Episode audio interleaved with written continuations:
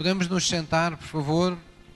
O louvor também pode nos acompanhar no lugar. Nós, na semana passada, ah, começámos a falar acerca de quem é o meu Deus, não é? Quem é o nosso Deus.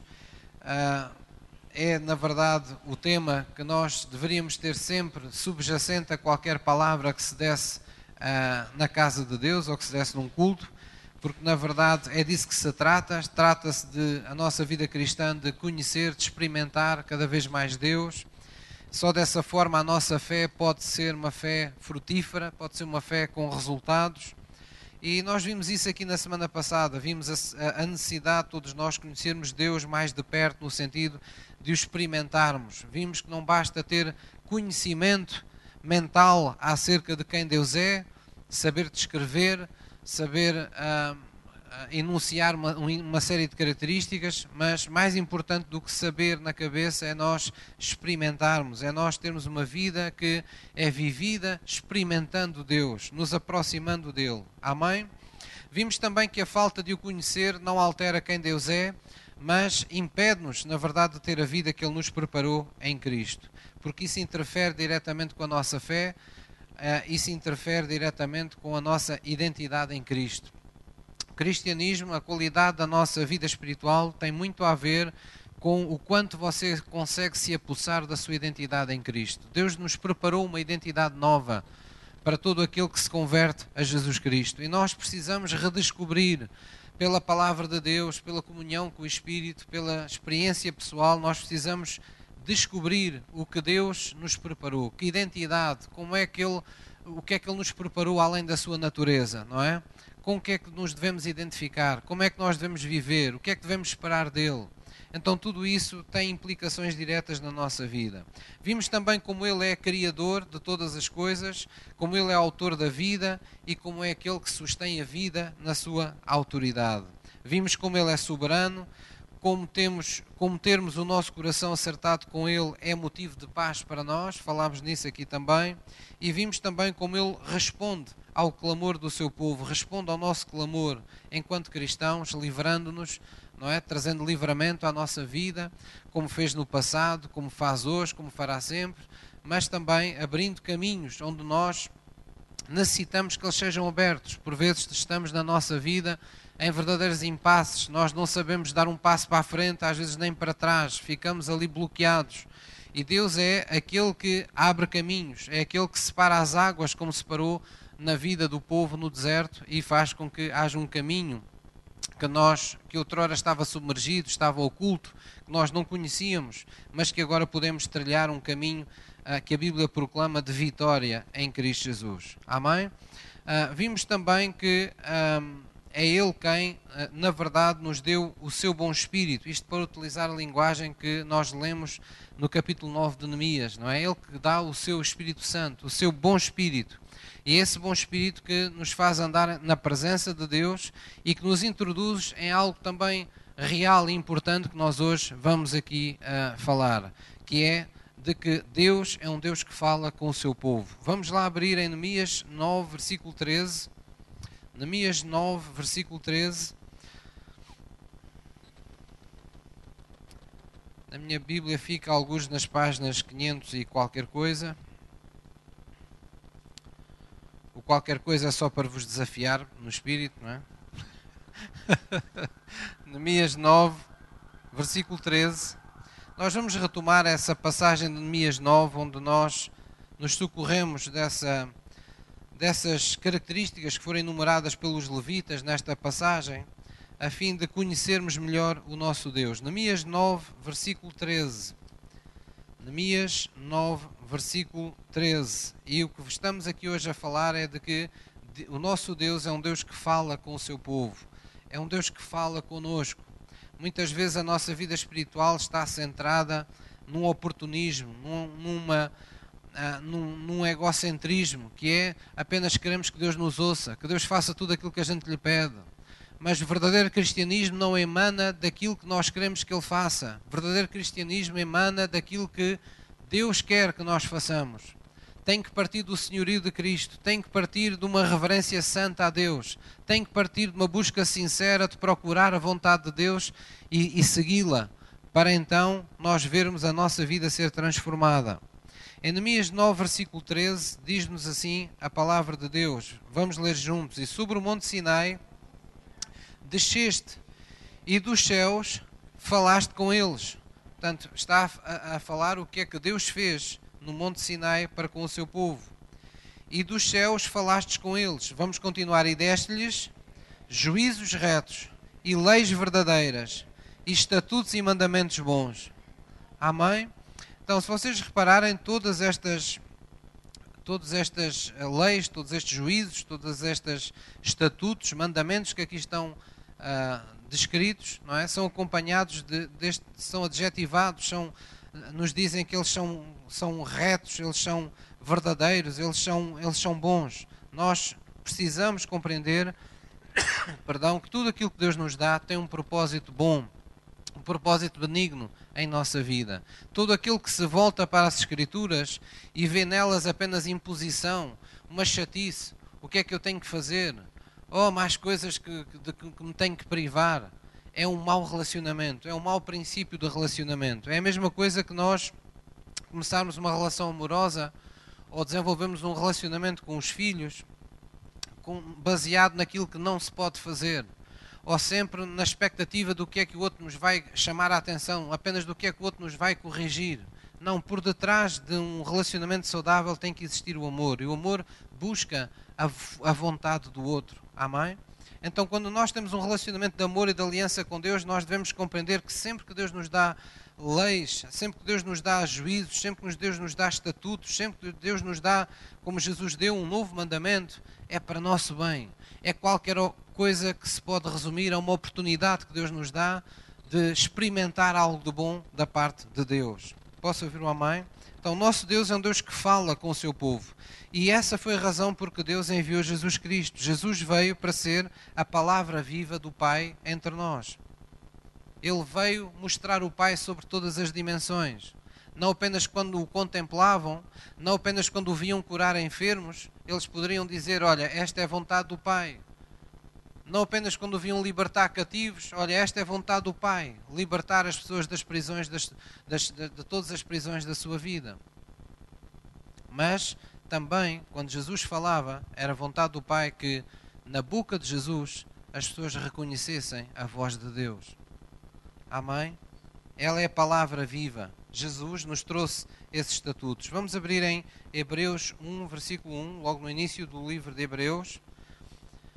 E nós vamos ver que esse foi o plano de Deus ao enviar Jesus Cristo. Jesus, que é a palavra hoje para nós, a palavra vivificada, a palavra revelada, foi a forma que Deus escolheu de falar conosco, forma privilegiada, uma forma que não nos traz engano. Hoje há muita gente falando acerca do que é a vontade de Deus, muitos sem qualquer temor, nunca ouviram Deus, nunca testificou Deus no seu coração, apenas repetem que nem papagaios o que ouvem outros dizer ser a vontade de Deus.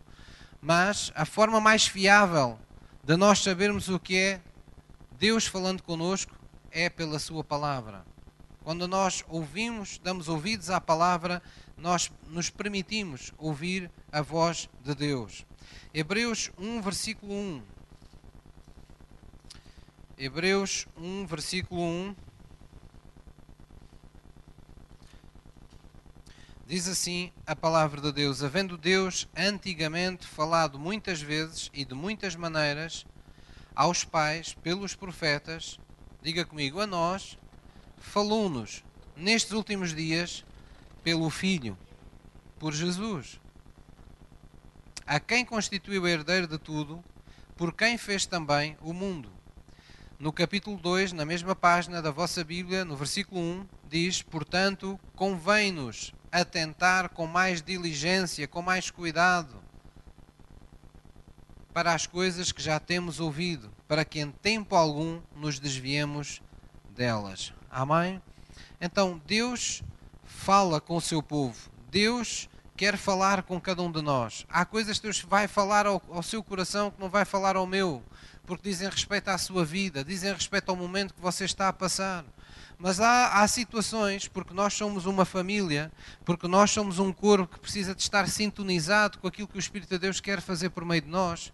Em muitas circunstâncias como esta, num culto, Deus irá simultaneamente não apenas falar um pouco mais do que aquilo porventura que você me ouve falar, falando ao seu coração de coisas específicas da sua vida, mas Deus falará a todos nós numa mesma revelação. Porquê? Porque nós precisamos chegar à unidade da fé.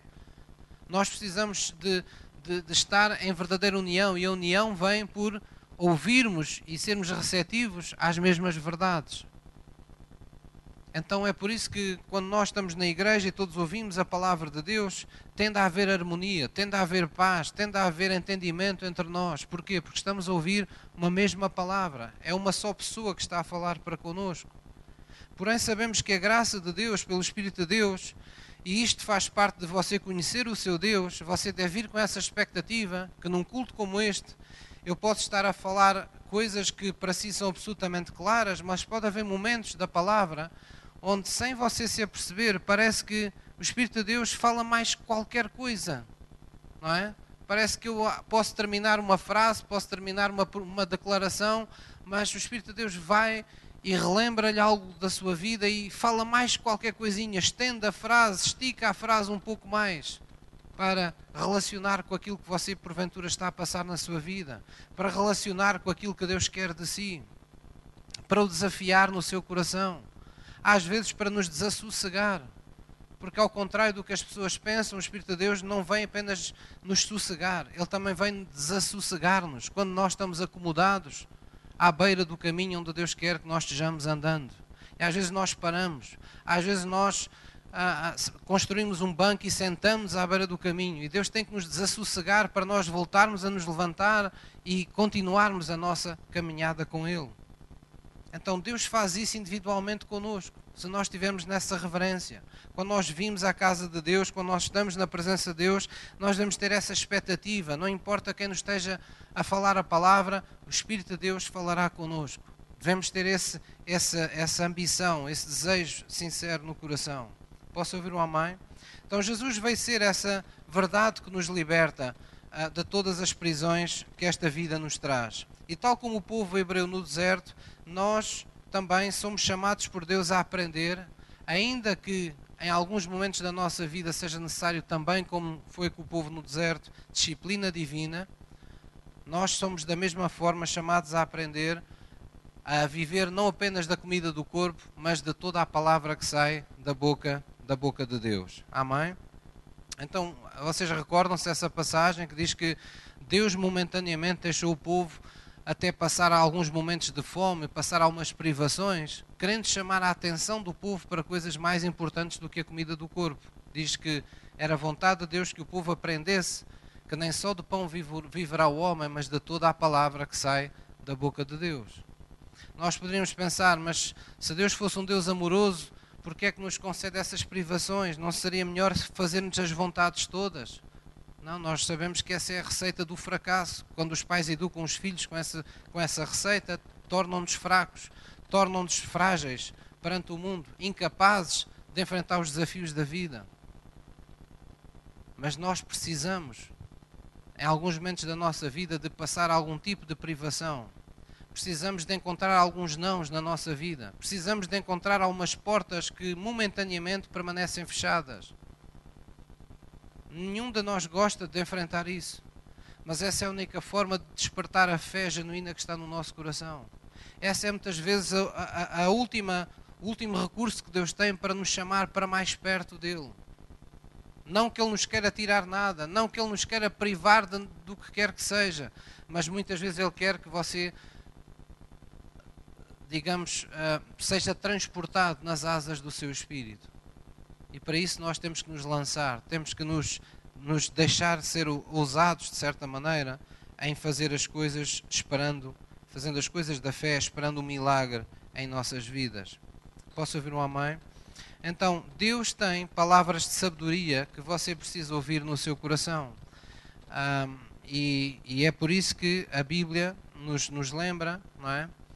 Ah, que a sabedoria dada por Deus, a sabedoria divina, não é como a do mundo não é como aqueles, disse o apóstolo Paulo, não é como os príncipes ou os, os principados, não é como as pessoas que nós julgamos mais cultas na sociedade ou mais sábias aos nossos olhos, não é? Deus diz: Não é essa sabedoria que eu vos dou. A sabedoria que eu vos dou é diferente daquela que vem pelo entendimento da razão às pessoas que estão no mundo. A minha sabedoria, ela provém do Espírito de Deus. Ela faz com que as coisas que tu ainda não viste com os teus olhos, ou ninguém viu, as coisas que ainda ninguém ouviu, as coisas que ainda estão por revelar, as coisas que ainda não subiram ao coração de ninguém, eu vou fazer ressurgi-las na tua vida, autenticamente de uma forma original, pela primeira vez, só para ti. Se tu tão somente me amares, se tu tão somente deres ouvidos à minha voz, se caminhares comigo, se me temeres, eu vou revelar-te os meus segredos. É essa uma mensagem persistente no Velho e no Novo Testamento de Deus para o seu povo. Amém? Então, Deus tem a solução de todos os problemas da sua vida absolutamente uh, claros, porque Deus é o seu Deus e o meu Deus é um Deus omnisciente. Ele sabe todas as coisas. Então ele é o nosso melhor conselheiro. Ele é aquele que melhor nos pode aconselhar em cada momento da nossa vida. Ele é aquele que pode, na verdade, cumprir cada conselho que nos dá. Ele acompanha-nos quando nós cumprimos aquilo que ele nos manda de alguma forma fazer ou nos encoraja a fazer. Posso ouvir uma mãe? Vamos voltar a Neemias 9, versículo 15. Neemias 9, versículo 15, já lá estivemos há pouco, antes de Salmos, não é? Neemias 9, versículo 15, um pouco antes. Neemias 9, versículo 15. Então, não nos devemos esquecer que Jesus disse um dia: As minhas ovelhas ouvem a minha voz. Então, nós precisamos compreender que o nosso Deus é um Deus que fala com o seu povo e que gosta de ser ouvido. E nós precisamos de o ouvir para que a nossa vida, na nossa vida haja sucesso. Jesus disse: Aquele que ouve as minhas palavras e as pratica, eu aconselhá-lo é homem por dentro, que edificou sua vida sobre a rocha. Virão os temporais, mas vai ficar de pé, vai persistir diante dos problemas. Neemias 9, versículo 15, vamos conhecer um pouco mais então de quem é este nosso Deus. No versículo 15 diz assim: diz que e pão dos céus lhe deste na sua fome. Está a falar de que Deus enviou o maná dos céus para o seu povo no deserto. Pão dos céus lhe deste na sua fome, e água da penha lhes produziste na sua sede. E lhes disseste que entrassem para possuírem a terra pela qual alçaste a tua mão, que lhes havias de dar.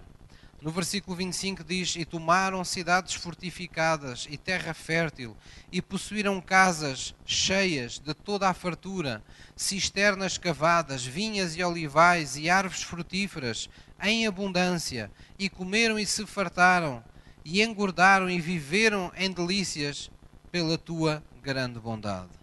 Amém? Por vezes, quando estamos a ler este, este tipo de passagens, até parece que Deus, não é? Uh, não tem nenhum problema em nos darem abundância o que quer que seja. E é mesmo assim. Deus saciou o seu povo. Deus houve momentos da, da vida do povo em que Deus fez transbordar na vida dele a sua provisão. E é por isso que e, e nós podemos pensar, mas porquê é que Deus fez isso? Porque havia um propósito por detrás também disso, além do amor que Ele nos tinha e do bem que Ele nos desejava fazer. Deus queria que nós o conhecêssemos. E foi por isso que o povo, num determinado lugar, passou a chamá-lo o Deus mais do que suficiente. Porque era necessário que o povo conhecesse que Deus não é um Deus da miséria. Deus é um Deus mais do que suficiente.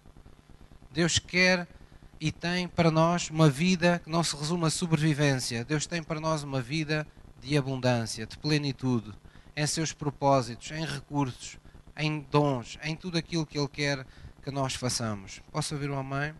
Então, conhecer o nosso Deus é conhecer este Deus que do céu enviou a nossa verdadeira provisão. Diz: Pão dos céus lhe deste na sua fome, e água da penha lhes produziste na sua sede. E depois o que é que Deus fez? Deus fez promessas de conquista. Deus deu promessas de conquista ao seu povo. Então é isto que Deus é para nós. Deus é o nosso Deus, o seu Deus é um Deus da provisão. Perdão, o Deus da provisão e é um Deus da conquista. É um Deus da provisão e é um Deus da conquista. Pastor, o que é que isso significa? Significa que devemos esperar de Deus quando andamos nesta terra, quando oramos a Ele, quando esperamos nele em nossa vida, não é? Quando fazemos tudo o que sabemos fazer e, e, andamos em sinceridade diante dele, devemos esperar de Deus estas duas realidades: que Ele supra sempre as nossas necessidades em abundância e que Ele nos conceda conquistas. Uma das conquistas que nós, ou uma das formas de conquista que nós temos quando estamos nele, é conquistarmos continuamente os nossos limites naturais. Vocês sabem que nós temos limites naturais que ou limitações que não são as mesmas durante toda uma vida. Quando nós nos começamos a mover na fé, não é? Nós vamos como que afastando a linha do nosso horizonte daquilo que achamos ser capazes de fazer, nós vamos a, a, a, empurrando essa linha para, para mais para, para diante, não é? E é por isso que a Bíblia tem a linguagem que nós fomos chamados a viver de graça em graça, de glória em glória.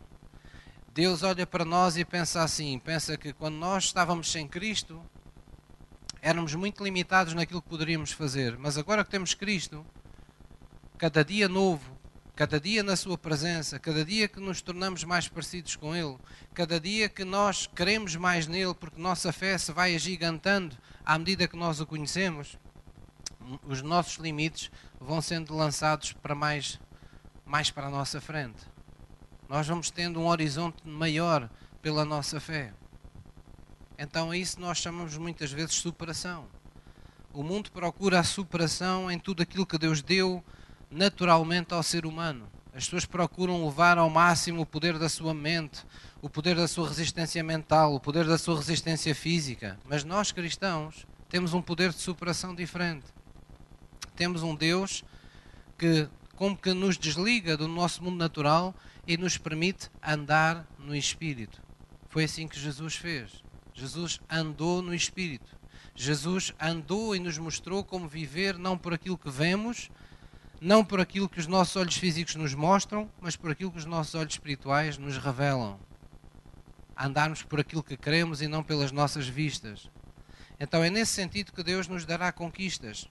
Quer dizer que, quer a nível pessoal, quer como igreja, como cristão, nós devemos esperar conquistas em nossa vida. Devemos esperar conquistar todos os desafios, ver em cada desafio da nossa vida uma oportunidade para Deus manifestar a sua, a sua glória. Posso ouvir um amém?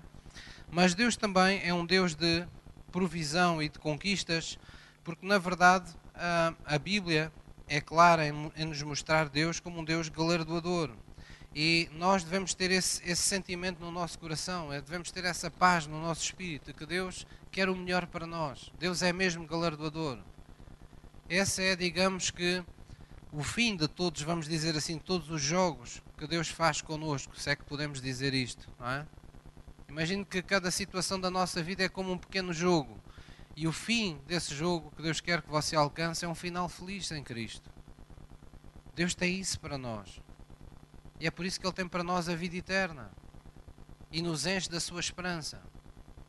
Deus não nos enche de tristeza, Deus nos enche da sua esperança, porque o que Ele nos diz é sempre este tipo de mensagem: Neste mundo tereis aflições, mas tenham bom ânimo. Eu venci o mundo. Há algo mais para lá deste mundo. Há uma vida que está à vossa espera. Posso ouvir um amém? Então nós precisamos pôr a nossa fé verdadeiramente, verdadeiramente nisso.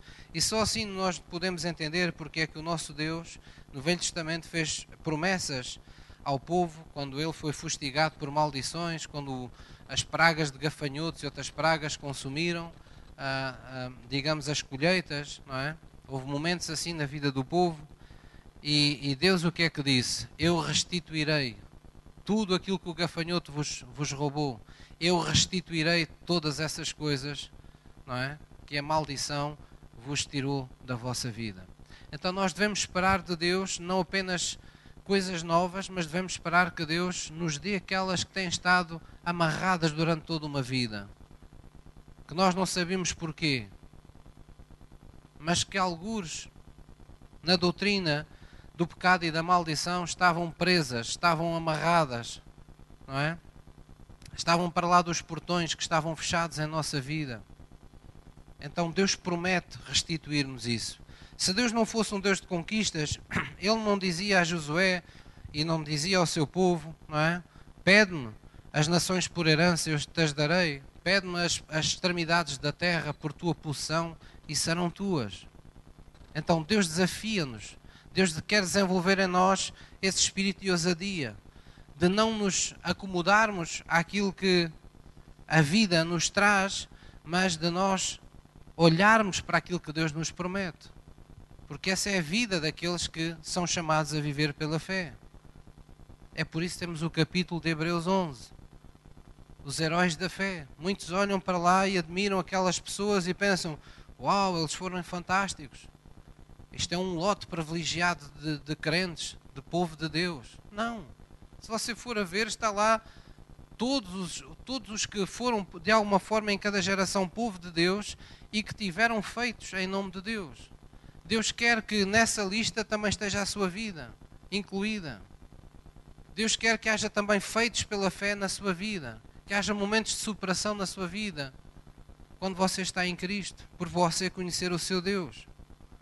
Quando Deus se dava a conhecer no Velho Testamento, sempre havia conquistas, sempre havia coisas boas que aconteciam na vida do seu povo. E por isso ele ficou conhecido por todos aqueles nomes que nós sabemos.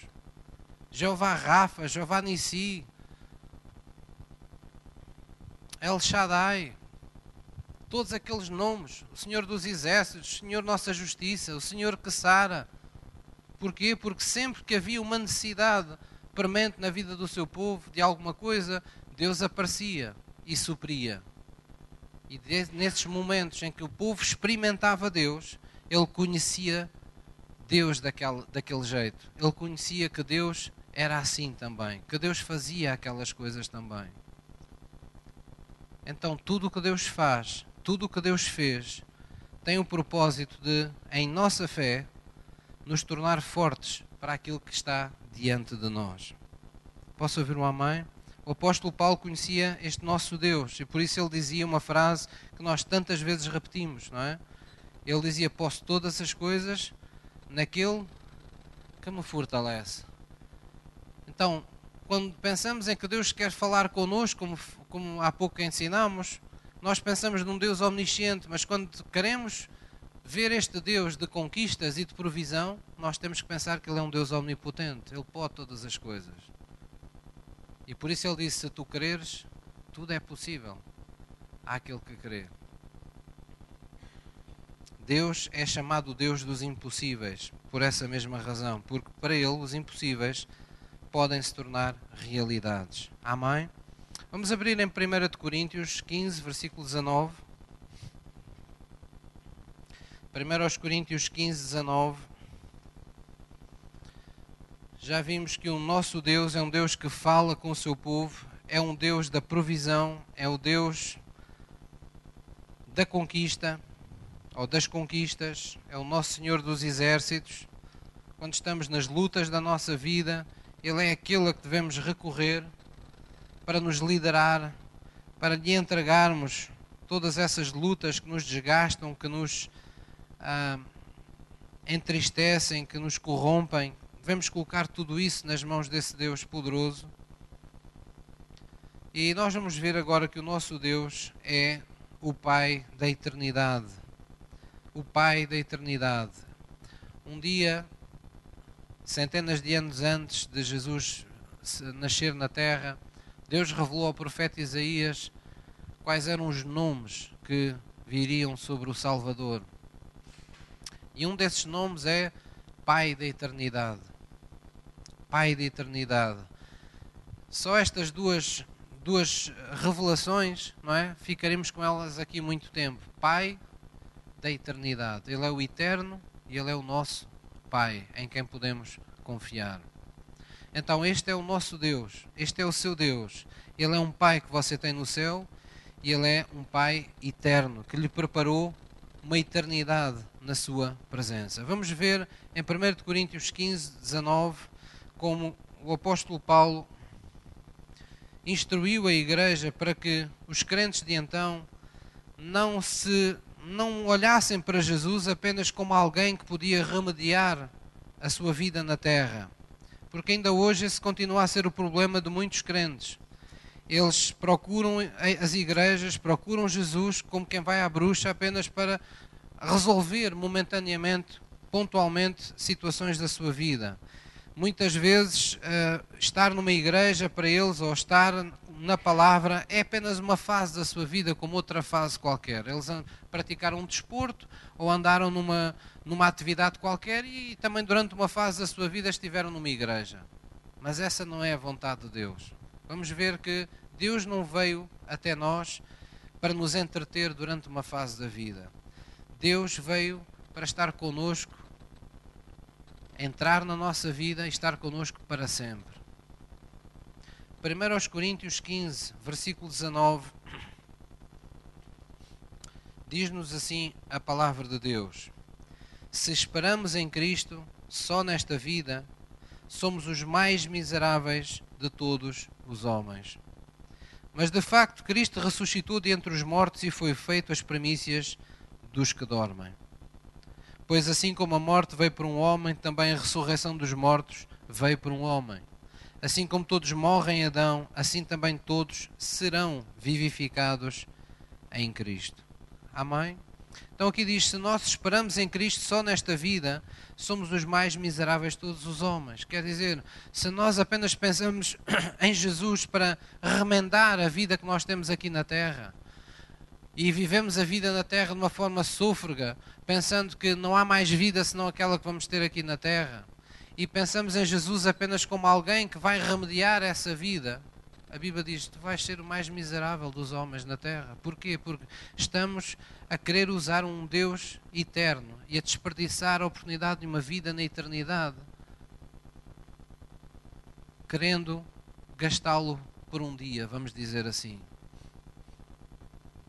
Aquilo que Deus nos deu para toda uma vida, nós apenas queremos utilizar numa porção da nossa vida. Estamos a desconsiderar Deus em nossa vida.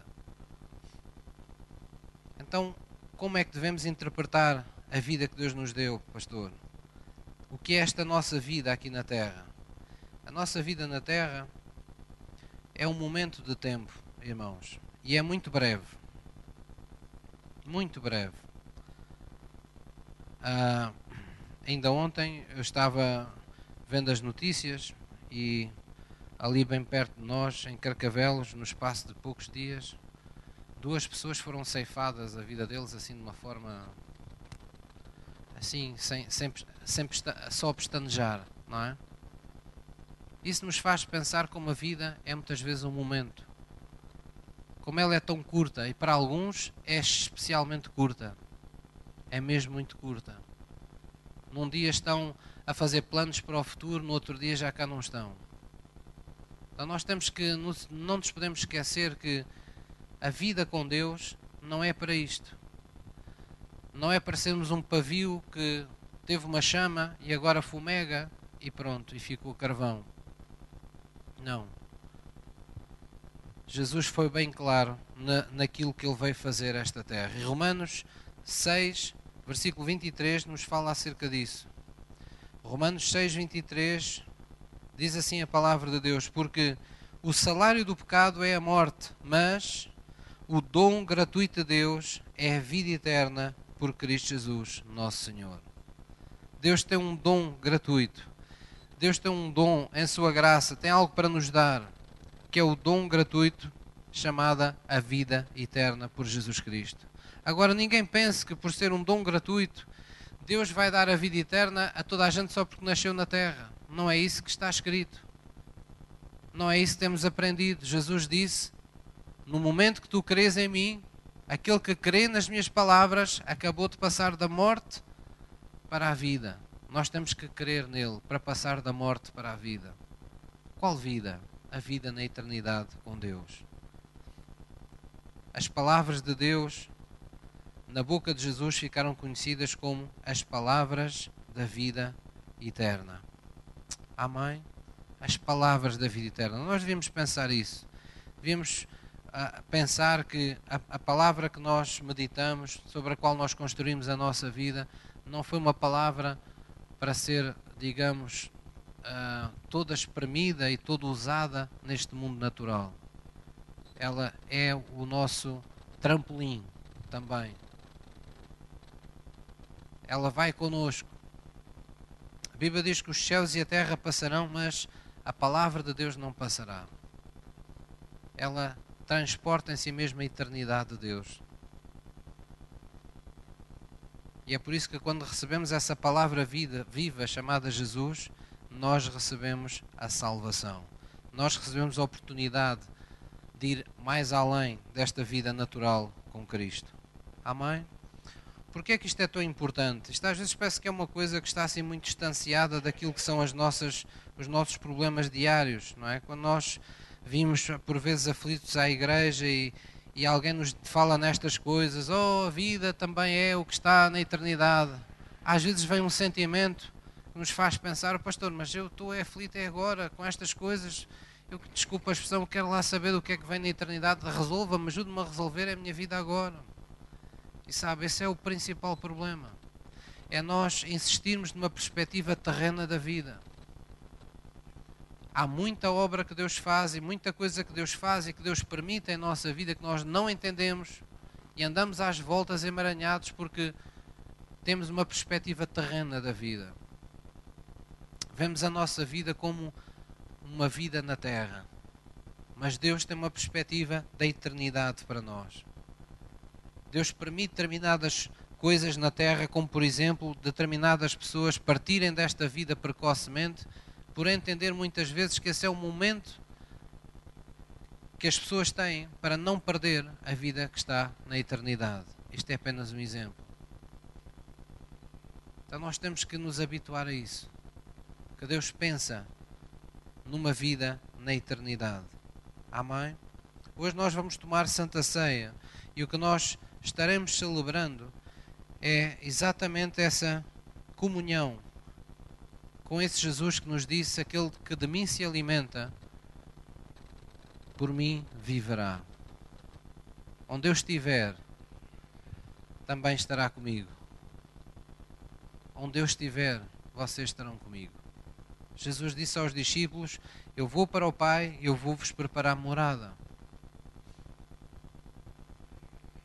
Não se turbe o vosso coração. Não fiquem inquietos. Não fiquem pensando, mas como vai ser? não se turbe o nosso coração. Vamos confiar. Pastor, como é que vai ser isso? Do arrebatamento. Ah, pastor, e como é que vai ser isso?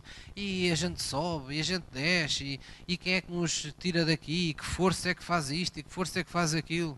Oh, irmão, pense deste jeito. Se aquilo que Deus lhe tem revelado e lhe tem dado tem sido tão bom,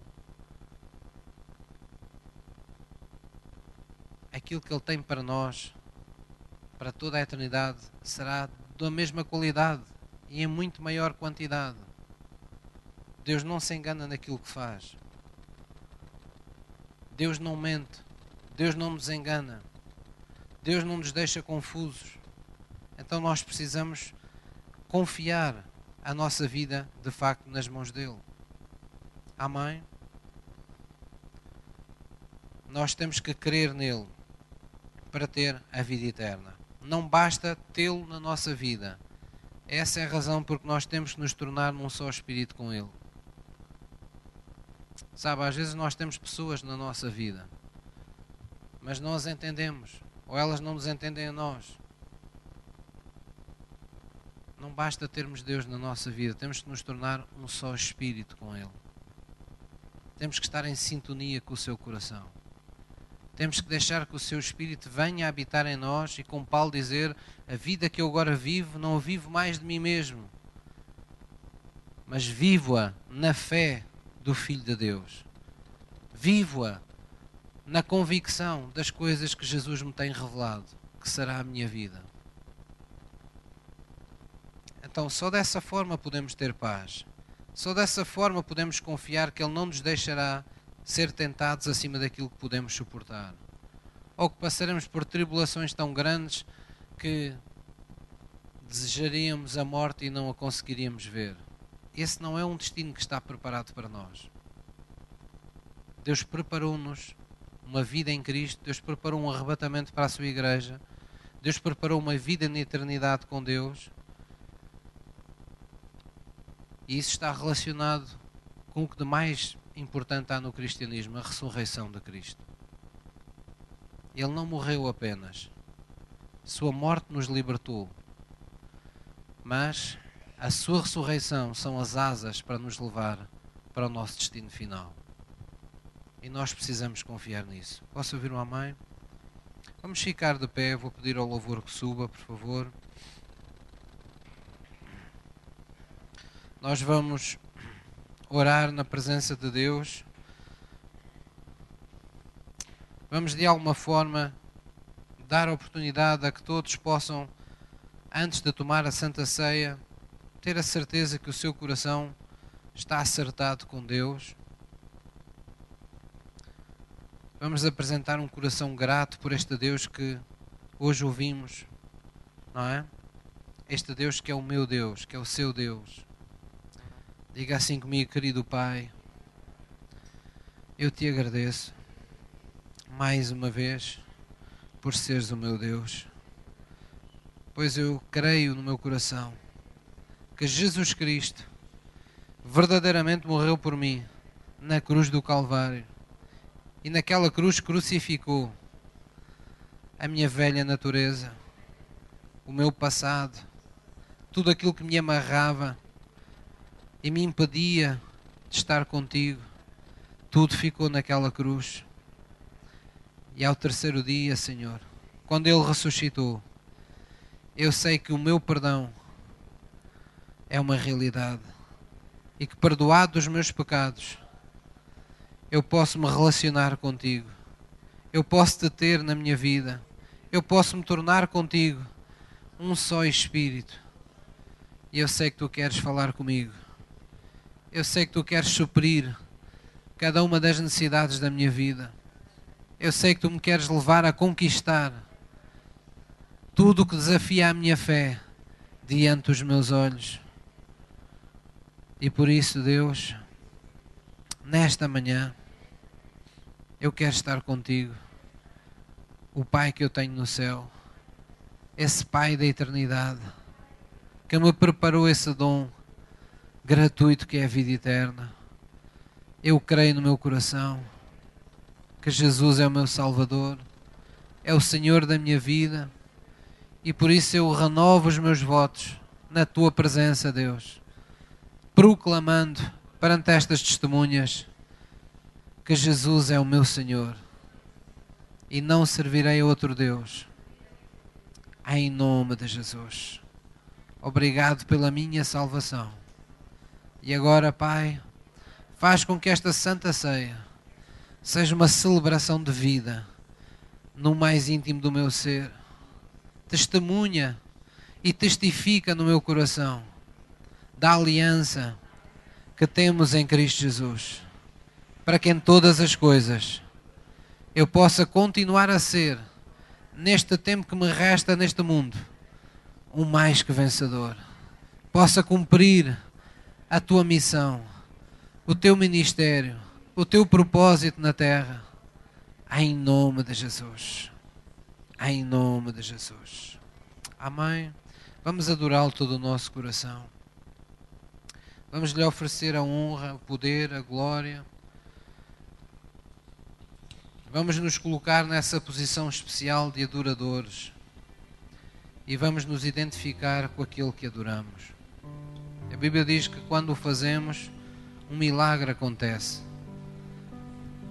Há um milagre em que nós, de alguma forma, nos tornamos, somos transformados à imagem daquilo que adoramos.